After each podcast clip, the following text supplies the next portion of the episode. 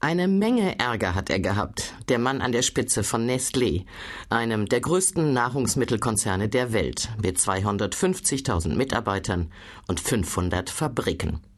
Angefangen mit einem Milchpulverskandal in Afrika. Das war 1981.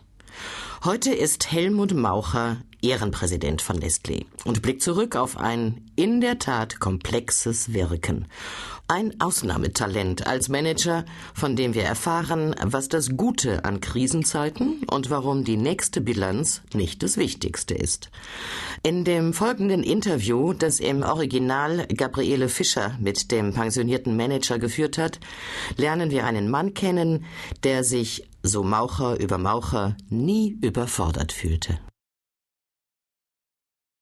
Gesucht. Einer, der den Job des Managers kennt, seine Komplexität erlebt und bewältigt hat, der zudem offen darüber reden und gestern mit heute vergleichen kann. Gefunden? Helmut Maucher, 78, Ehrenpräsident der Nestle AG. Ich habe keine Sehnsucht nach einfachen Lösungen, aber ich sehe viele Dinge einfacher. Ein Interview von Gabriele Fischer. Biografie Helmut Maucher wurde 1927 in Eisenharz im Allgäu geboren. Fachabitur nach dem Krieg, kaufmännische Lehre bei Nestlé in Eisenharz. Und dann langsam, aber stetig der Aufstieg. Zunächst an die Spitze von Nestlé Deutschland, danach an die Spitze des Nestlé Verwaltungsrates in WW Schweiz, von 1981 bis 2000 baute Maucher den Schweizer Nahrungsmittelkonzern zum echten Multi aus. 2004 machte das Unternehmen mehr als 56 Milliarden Euro Umsatz. Nein, geträumt habe er von dieser Karriere nicht, sagt er. Früher habe er Landrat werden wollen. Der weiht heute eine Brücke ein, übermorgen eröffnet er ein Museum und am nächsten Tag streitet er sich mit den politischen Parteien. Er hat mit dem ganzen Leben zu tun und all seinen Facetten. So betrachtet bin ich doch Landrat geworden. Randspalte.